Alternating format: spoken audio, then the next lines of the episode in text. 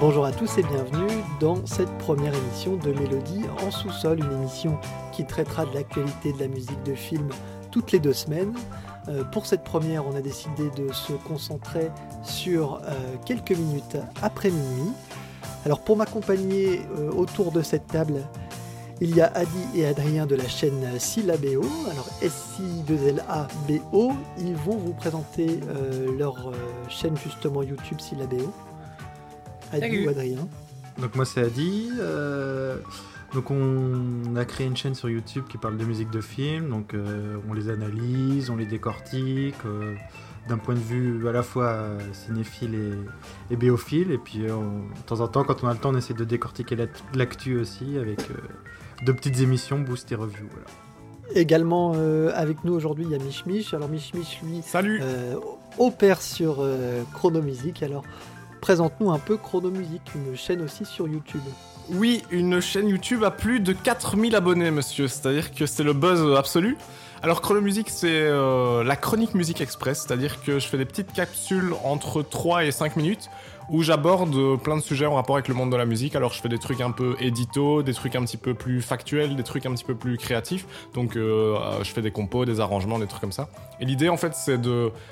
De parler au plus large public possible et de l'intéresser le plus possible à ces sujets en rapport avec le monde de la musique dans un laps de temps le plus court possible pour le renvoyer, lui, euh, derrière, vers des sources euh, beaucoup plus intéressantes et beaucoup plus fiables, comme euh, les gens de Syllabéo, mais aussi des sites web, des bouquins, des trucs comme ça. Et donc à côté, tu es aussi compositeur oui, je dis souvent aspirant compositeur parce que compositeur, c'est lourd à porter comme, comme titre, d'autant que je vis pas du tout de, la composition, donc dire ça, ce serait un peu mentir. Mais, euh, je compose beaucoup et euh, je suis euh, en formation autodidacte pour autant que autodidacte, ça veut encore dire un truc à l'heure d'Internet. Tout de suite, peut-être pour lancer l'émission et pour habituer nos oreilles, un morceau donc de Fernando Velasquez à la baguette de quelques minutes après minuit, le main title Connor Wakes Up.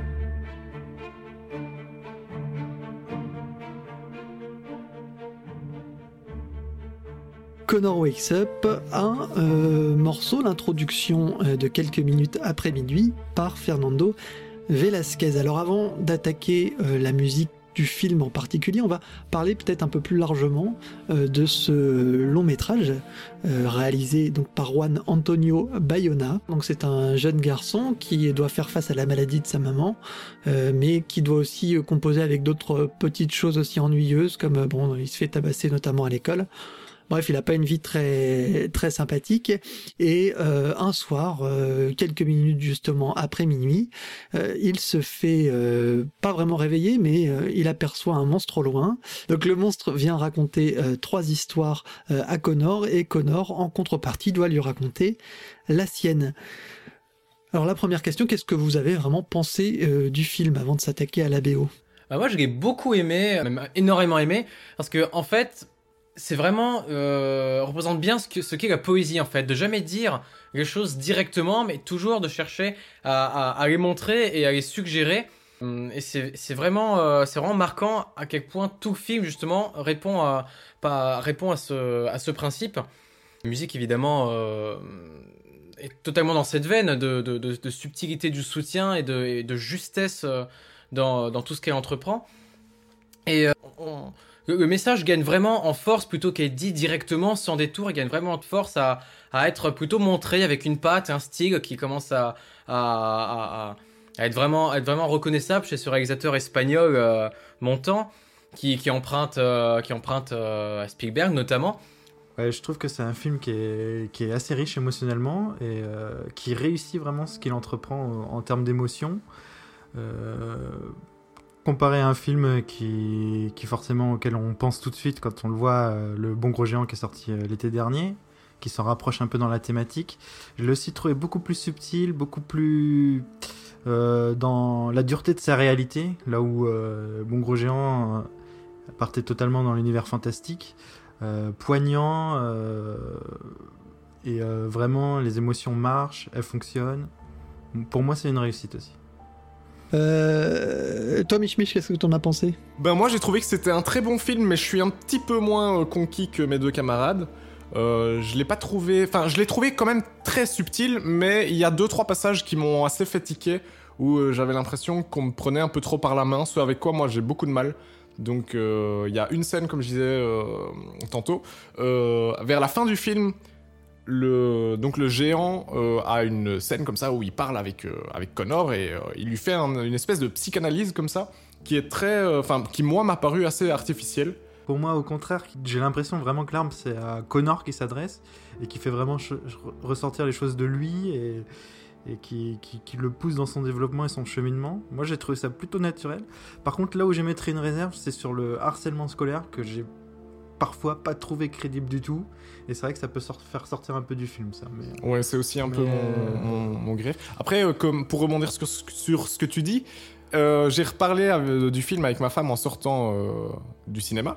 Et le truc qu'elle m'a dit, elle, c'est qu'il y a des, des, évidences. Ma femme a toujours raison. Et elle m'a dit il y a des évidences qui ont besoin d'être dites pour être comprises, même si on les sait tu vois ce que je veux dire euh, Donc, elle, ça l'a pas du tout dérangé, en fait, le fait que l'arbre euh, ôte carrément un peu les mots de la bouche à Connor pour lui expliquer ce qu'il pense. Euh, parce que elle, c'est le genre de truc qui lui est déjà arrivé dans sa vie, ou j'en sais rien. En tout cas, elle était beaucoup plus sensible à ça que moi. et c'est pas du tout impossible qu'elle ait raison. Même au contraire, c'est très possible. De toute façon, après, c'est vraiment aussi un, un, ressenti qui est propre à chacun. Mais je trouvais, en tout cas, euh, ne serait-ce que par les échos euh, de, de pleurs qu'il y avait dans la salle, et on n'était pas beaucoup, on était, euh, je sais pas, 7 ou 8, euh, que globalement, il avait quand même la force, euh, enfin, le réalisateur, via la musique aussi, d'appuyer sur les moments, sur les bons moments, là où il fallait, et de réussir à procurer l'émotion de manière presque assez générale sur, euh, sur toutes les personnes qui étaient présentes dans la salle. Ah, Donc je trouve que ça c'est assez, euh, c'est assez habile. Sans, sans, aller sur le tir larme. Sans aller sur le, oui c'est vrai sans aller sur le tir larme, mais bon à la fin c'était, euh, c'est vrai que c'est assez dur. C'était chiant hein. Ouais ouais ouais. Alors je propose d'entrer plus plus précisément dans le, vif du sujet et dans la, la bande originale, avec euh, un titre qui s'appelle The Monster Wakes Up et qui euh, est justement euh, la première fois en fait où, le, où, où, ce monstre, ce gentil monstre entre guillemets, se révèle à Connor. The Monster Wakes Up.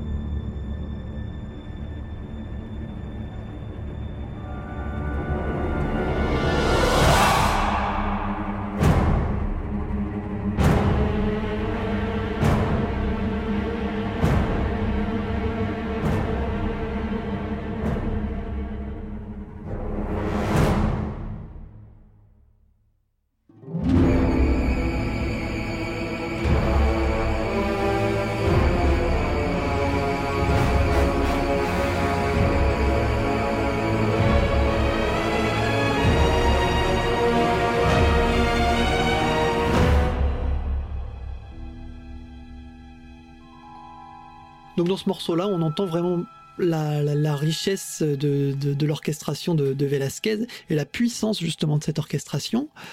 Qu'est-ce que vous en pensez, vous, de, de, ce, de ce morceau particulier qui est assez, euh, assez représentatif de la bande originale? Euh, Déjà, ce que, ce que je trouve qui est intéressant à souligner dans ce morceau, c'est qu'il est à l'image du film et de la bande originale par la suite c'est euh, son ambiguïté dans, dans, la présentation du monstre qui euh, on sait qui tire toujours entre la, la, malveillance et la bienveillance de manière euh, un petit peu cachée. Et c'est un des principaux messages du film ça de de dire que rien n'est jamais tout noir ou tout blanc. Et ce qui est rarement vraiment bien souligné dans le cinéma hollywoodien quand même. Et euh, c'est un des points qui m'a vraiment touché dans cette BO. Toi Adrien? L'orchestration. Bah, c'est ça, euh, c'est que justement, euh, le morceau qu'on vient d'écouter, euh, par opposition au premier qui est très euh, très calme, très feutré, presque presque minimaliste, le second est assez fourni au niveau de au niveau de, de, de sa masse sonore. Et pourtant, c'est pas du tout l'impression qu'on pourra avoir en, en, en, écoutant le film, puisque le, mixage est, est, assez fin et subtil.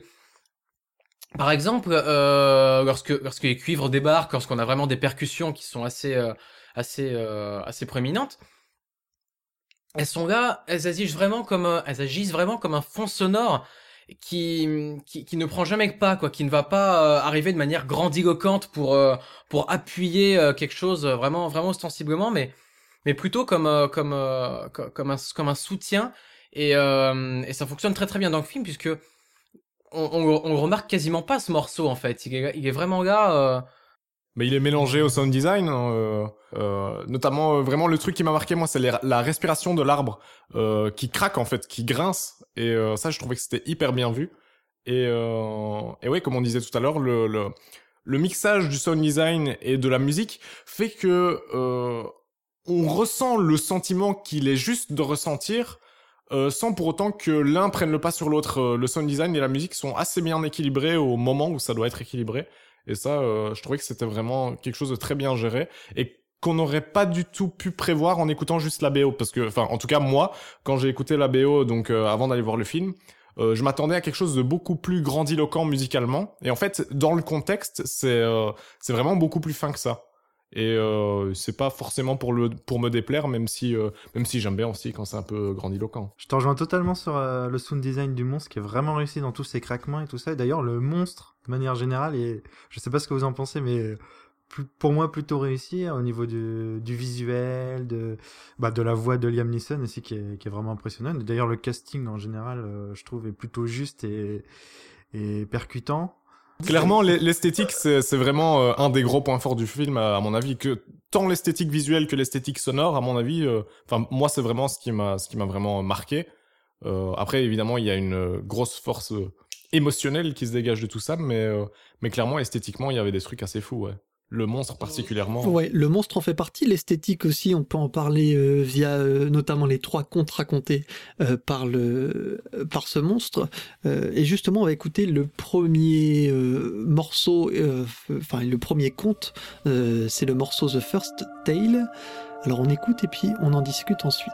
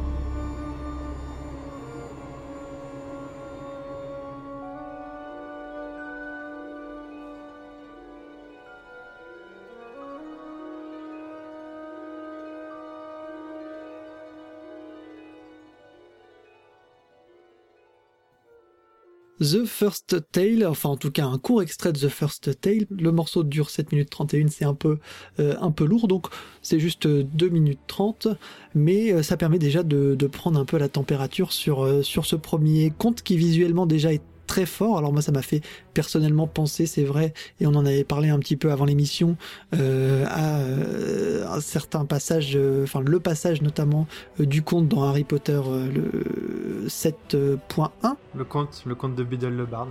Exactement. Je trouve que c'était assez assez similaire, même dans la façon de raconter, puis aussi d'un point de vue esthétique. mais Adrien, toi spécifiquement sur ce morceau, tu le trouves particulièrement particulièrement intéressant. C'est ça, ouais, parce que à l'instar de The Monster Wakes Up, qui, qui du coup euh, est un morceau qui était lui aussi très fourni euh, orchestralement et qui, qui, avait vraiment pour viser d'être d'accompagner et de, et de et de faire un soutien subtil de, de, des craquements de branches et, euh, et du monstre qui, qui se déployait.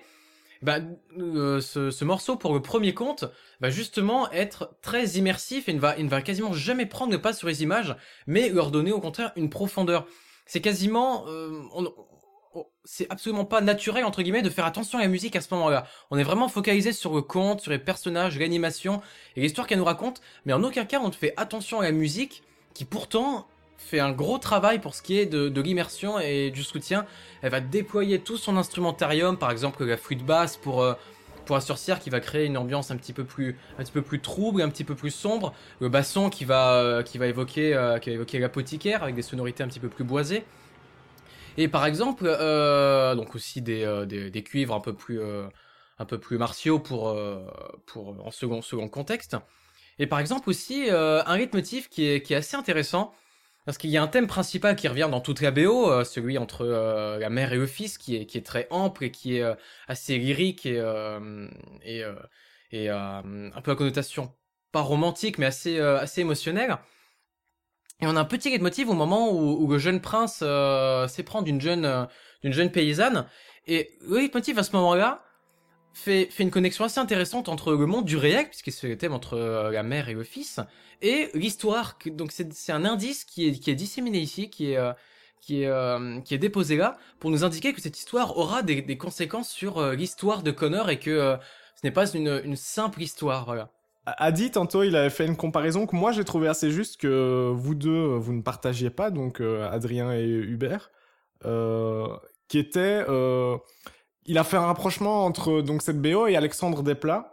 Et en y repensant, je me suis dit, le, le, le truc Enfin, moi, je trouve que cette comparaison est pertinente. Et le truc qui fait que je trouve qu'elle est pertinente, c'est que moi, j'associerais cette BO et euh, l'ensemble du travail d'Alexandre Desplat, même si, bon, euh, on peut pas considérer ça comme un ensemble homogène, enfin, si homogène que ça, mais voilà. Euh, je définirais les deux par le mot élégance. Je sais pas si euh, ça fait sens pour vous, mais pour moi, il y a quelque chose, y a quelque chose dans cette euh, dans cette BO et dans le travail d'Alexandre Desplat en général, en tout cas dans dans vraiment mes travaux préférés d'Alexandre Desplat, c'est toujours cette notion d'élégance. Il y a quelque chose de très équilibré, de jamais lourd, de jamais. Euh... Je dirais même plus l'élégance à la française, qui est assez paradoxal pour un compositeur espagnol.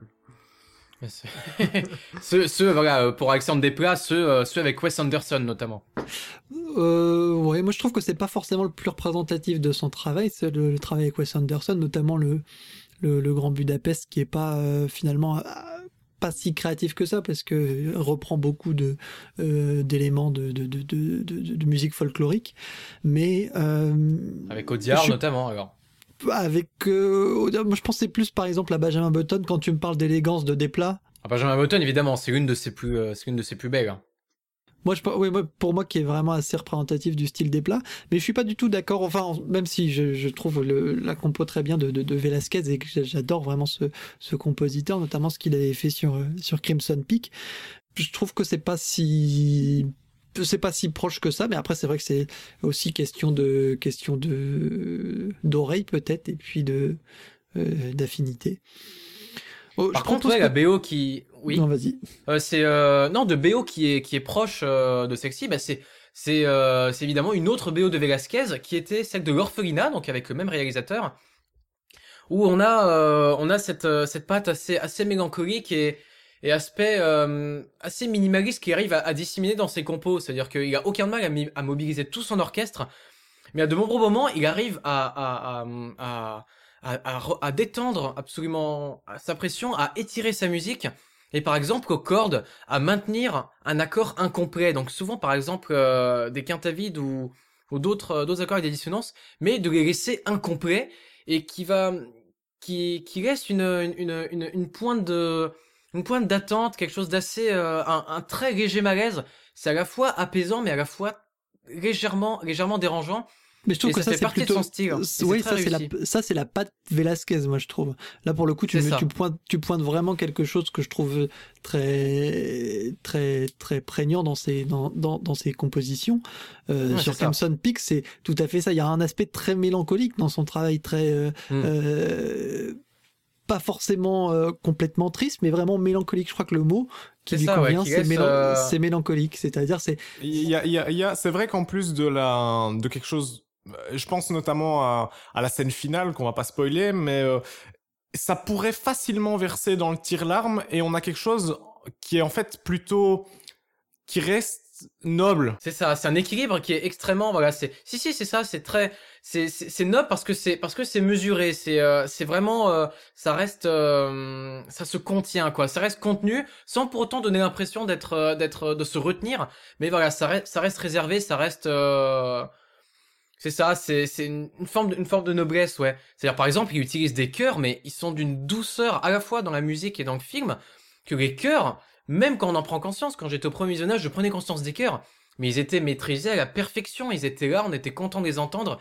ils s'étiraient dans le temps et, euh, et on avait vraiment, euh, on avait plaisir à les entendre et ils ne partaient pas dans un, dans un solo euh, élégiaque qui est romantique, les chœurs c'était des, des chœurs très, euh, très doux, très feutrés qui, tiennent, euh, qui tiennent la note et qui, et qui maintiennent l'équilibre de la scène et qui, qui, donnent une grande douceur, donc c'est, un équilibre extrêmement fin et, Ce qui illustre bien ce, constat, je trouve, c'est le morceau qui conclura peut-être euh, notre, euh, notre première partie euh, sur quelques minutes après minuit, qui est Home Alone Dad Arrives, un extrait, donc le dernier de quelques minutes après minuit.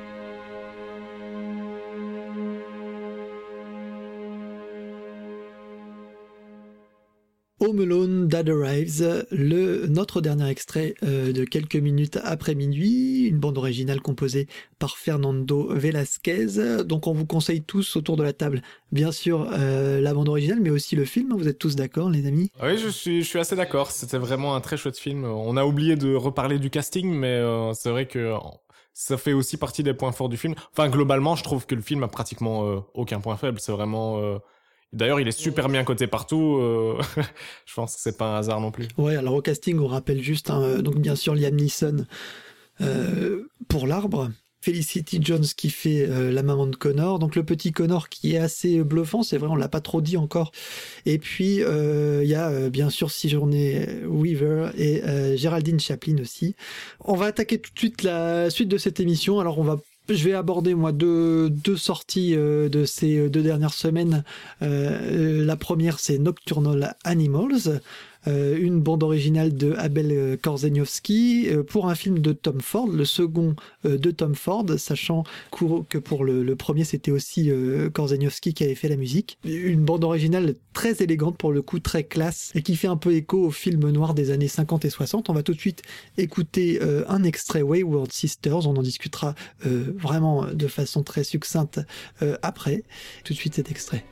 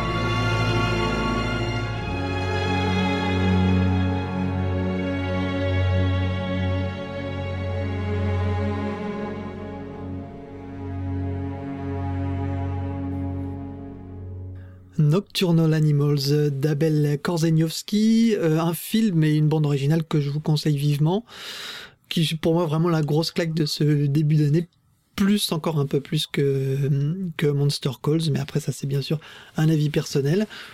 Peut-être une petite remarque euh, éventuellement les amis sur, la, sur ce, cet extrait?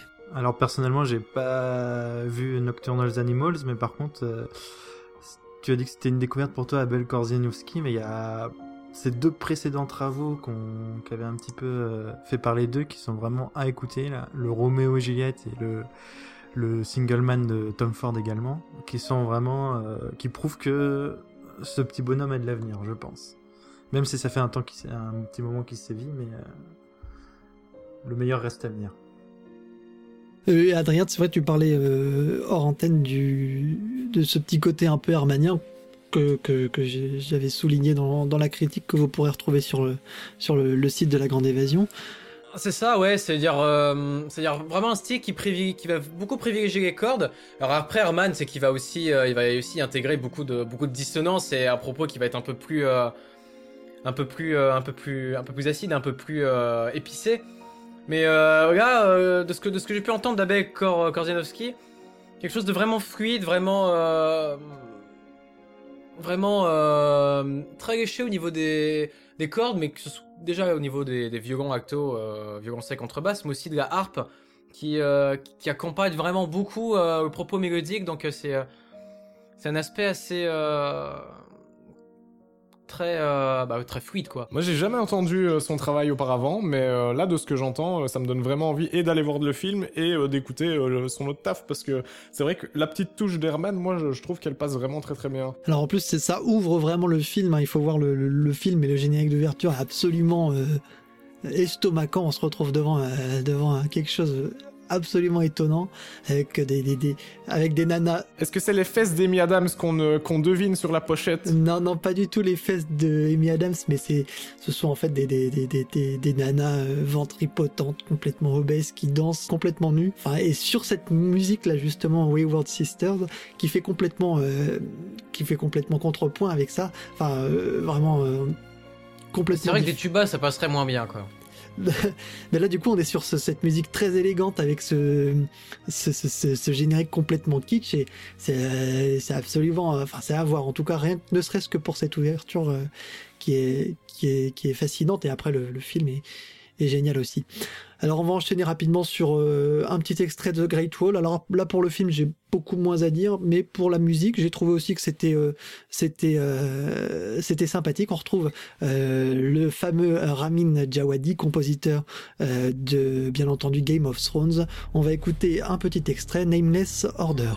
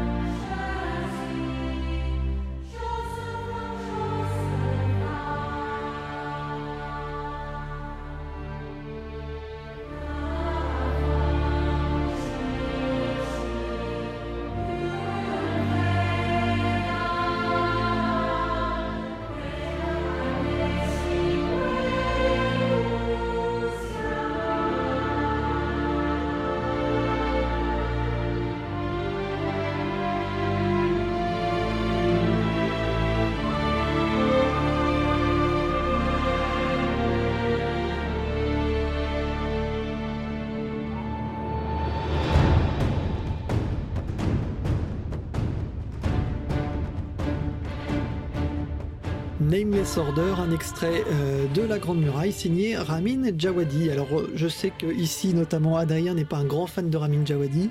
Alors est-ce que ça, ça te convient Bah me convient euh, dans la mesure où j'ai zéro attente, ça peut ça peut que aller au-dessus du zéro. Donc mais bah c'est je trouve, je trouve sympa d'avoir d'avoir pris des, instruments à connotation un peu asiatique, quoi que ce soit les chœurs, les chœurs féminins, euh, mélodie un peu pentatonique, mais c'est J'allais dire c'est facile, alors euh, facile, rien n'est facile à faire dans l'absolu. Mais euh, il, en fait un thème qui est assez sympathique, euh, la petite flûte derrière, dont je serais incapable de citer le nom tellement il y, a de flûte dans ces lointaines contrées. Mais, mais voilà, par contre ce que je trouve un peu attendu, voilà, c'est c'est le développement qui est pas qui, qui va pas vraiment chercher chercher loin en 4 minutes en 4 minutes on pourrait facilement réduire à, à 2 Et les percussions, voilà, c'est-à-dire euh, pas, pas, pas de recherche de polyrythmie, quoi. C'est-à-dire que ça reste très occidental, quoi. Hein. Euh, on est sur du 8 ans. Euh, donc c'est-à-dire c'est c'est du c'est du binaire très légèrement enrichi. Donc c'est c'est c'est une BO, c'est une BO qui qui est, enfin c'est une, une BO, le morceau pardon, qui qui, qui est faussement entre guillemets immersif, quoi. C'est-à-dire c'est c'est c'est c'est du pur occidental avec deux trois emprunts orientaux plutôt que vraiment une recherche de de, de On sent qu'on a demandé à Jawadi euh, fais un truc qui sonne bien chinois et puis qui sonne bien Zimmer. Bon, on est sur. Euh, oh, il ouais, je trouve que Zimmer. Alors autant elle a pas de Zimmer, bon elle est un Zimmer- peu autant elle est bien déguisée, mais bon ça reste quand même si des Zimmer percus un peu. euh, Après avoir balayé euh, l'actualité euh, bref de ces deux dernières semaines, on va reparler euh, d'un autre film que tu as vu cette fois, Mich Mich, qui est euh, The Iron Giant euh, de Brad Bird. Euh, A-t-on besoin de présenter ce film? Je ne crois pas. C'est euh, intéressant aussi euh, que tu nous en parles parce que euh, en gros, là, vous allez tous faire des recommandations sur des musiques que vous aimez, que vous avez réécoutées dernièrement. Mais notamment dans le cas de The Iron Giant, ça fait un peu écho à quelques minutes après minuit, puisqu'il y a bien sûr The Iron Giant, le géant de fer. Voilà, il y, a quand même la thématique du monstre, du, enfin du monstre. Est-ce un monstre Qu'est-ce qu'un monstre? Est-ce que le monstre c'est pas l'homme? Et ça pose, euh, ça pose euh, un peu cette question-là aussi. Euh, donc oui, je me suis rematé le géant de fer récemment, pas du tout dans le cadre d'une sortie remasterisée. je- J'en savais rien du tout. Je l'ai juste rematé parce que ça faisait longtemps et je me suis dit tiens, je me demande ce que j'en penserais aujourd'hui si je le revoyais. Et, c'est encore plus fou que, que dans mes souvenirs. pour moi, je crois que c'est un c'est vraiment un de mes films préférés. Il est vraiment trop, trop, trop bien. Alors, musique de Michael Kamen. On va écouter un petit, un petit extrait euh, et puis on en reparle après. The Eyes of the Storm.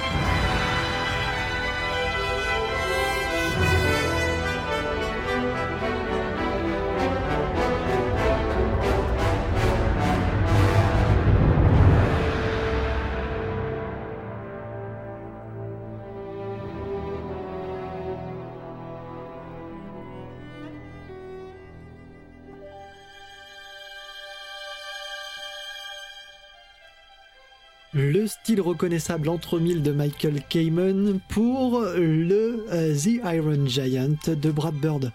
Alors, Mich Mich, la BO. Oui, oui, la BO, je l'ai trouvé euh, vraiment euh, su- super bien, super génial. Pour moi, le seul truc qui m'a, enfin, c'est, même, je considère pas ça comme un défaut, mais c'est le truc qui m'a un peu interpellé, c'est le fait qu'il n'y ait pas vraiment de, on va dire, de thème principal où quand tu te dis ah géant de fer, non, tu chantes pas comme Harry Potter, enfin, tu vois, t'as pas forcément quelque chose qui te vient en tête. Euh, par contre, c'est super riche euh, et euh, moi, ce, ce que j'ai trouvé vraiment super cool et très, très visible durant tout le film. Enfin, très visible. En tout cas, c'est un regard que j'avais pas du tout quand je l'avais vu à l'époque. Et euh, j'en parlerai certainement dans une vidéo pour vraiment montrer euh, des exemples en visuel, etc. Mais ce que j'ai trouvé vraiment fou, c'était l'équilibre qu'il arrivait à faire entre du Mickey Mousing et euh, ben, à faire un espèce de décalage entre euh, la musique et l'action. Euh, comment dire? Donc t'as le Mickey Mousing où genre vraiment c'est synchro avec l'action et c'est vraiment à l'ancienne quoi. Et t'as euh, d'autres passages, je pense notamment au, à quand euh, Hogarth euh, va sur sa première rencontre avec le géant. Donc euh, en gros ça fait du bruit euh, à la centrale électrique et il va voir ce que c'est. Et en fait la musique est, elle est synchro pas avec ce qu'il fait, mais avec ce qu'il pense ou en tout cas euh, ce qu'il voit, euh, comment dire. Euh, par exemple, à un moment, on sent que la musique, elle souligne pas le fait que qui va aller voir ce qui se passe. Elle souligne la décision qu'il fait quand il va aller voir ce qui se passe. Vous voyez ce que je veux dire? Et ça, je trouvais ça vraiment super intéressant parce que, ben voilà, c'est, je trouvais ça extrêmement bien géré. Et euh, surtout donc cet équilibre entre le fait de vraiment souligner l'action et parfois souligner euh, les prises de décision qui mènent à ces actions. Michael Kamen, The Iron Giant, euh, un classique de la musique de film, un classique du cinéma tout simplement. On va passer à la suggestion d'Adrien qui lui est aussi dans les bêtes et le bétail surdimensionné avec King Kong. Euh, alors est-ce que euh, tu peux euh, nous parler un petit peu de King Kong que tu as vu dernièrement et que tu recommandes? Non, je l'ai pas vu justement.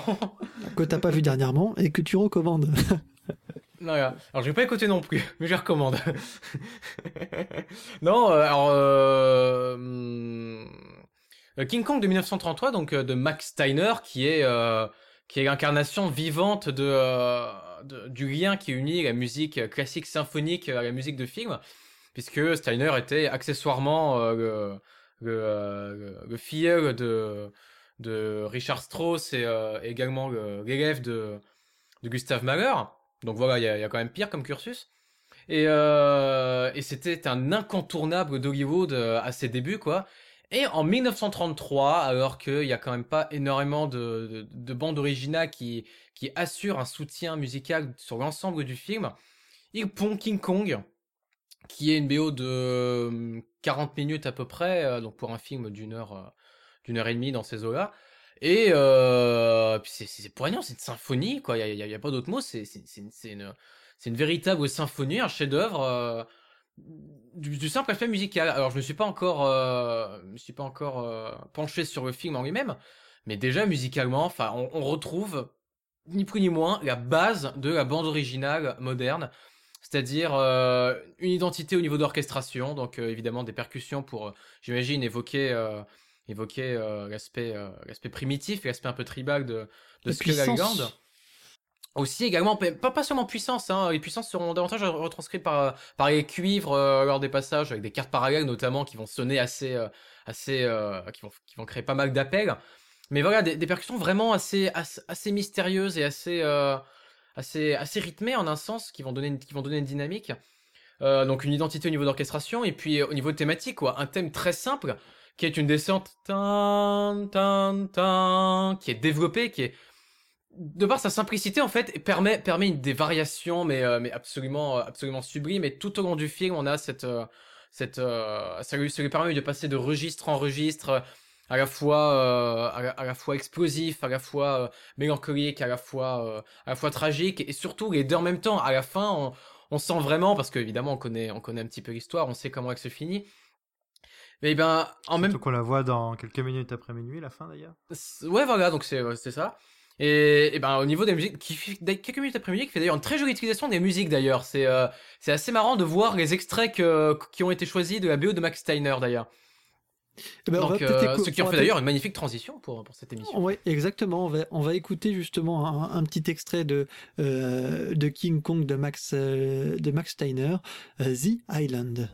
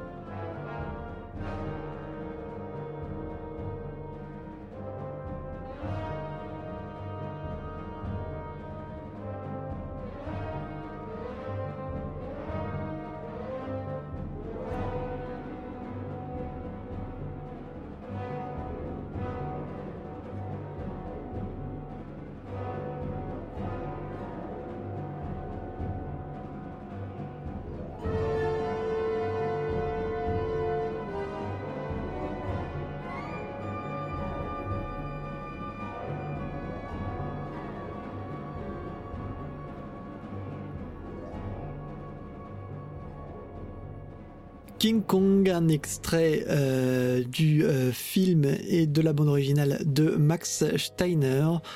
C'est l'extrait, c'est Island, et on va enchaîner avec la dernière recommandation qui clôturera euh, notre première émission. La recommandation d'Adi. Donc moi, je vais, je vais parler de d'Abzu, un jeu vidéo qui est sorti en 2016, en août 2016, je crois. Euh, par, euh, pour ceux qui connaissent un peu euh, les anciens de la team qui, nous avait pondu Journée et Flower, et dont la BO est composée par Austin Wintory, qu'on avait déjà entendu sur ces deux jeux. c'est un jeu d'exploration marine qui est absolument visuellement magnifique, et la BO qui l'accompagne sublime les images. C'est vraiment enchanteur, c'est vraiment poétique, encore même si c'est un mot qu'on utilise un peu trop quand on décrit les, les BO, mais euh, il y a vraiment cette, ouais, cette magie musicale qui, qui est en parfaite adéquation avec euh, les fonds marins, un peu comme bah, Bruno Coulé, encore une fois, ce qu'il avait fait avec Océan, c'est beaucoup de, de mélopées harmoniques, de, de, de, douceur dans la musique, et c'est vraiment une BO que je recommande, et au-delà de ça, le jeu qui, qui est une expérience à vivre, je pense. Eh ben, on va peut-être euh, se quitter euh, justement sur euh, un extrait d'Abzu, To Water. En attendant, ben, je vous dis à, à très bientôt sur sur la Grande Évasion, mais aussi dans cette émission de Mélodie en sous-sol. Le prochain numéro, ce sera dans deux semaines. On y parlera sûrement de La La Land. À très bientôt. Salut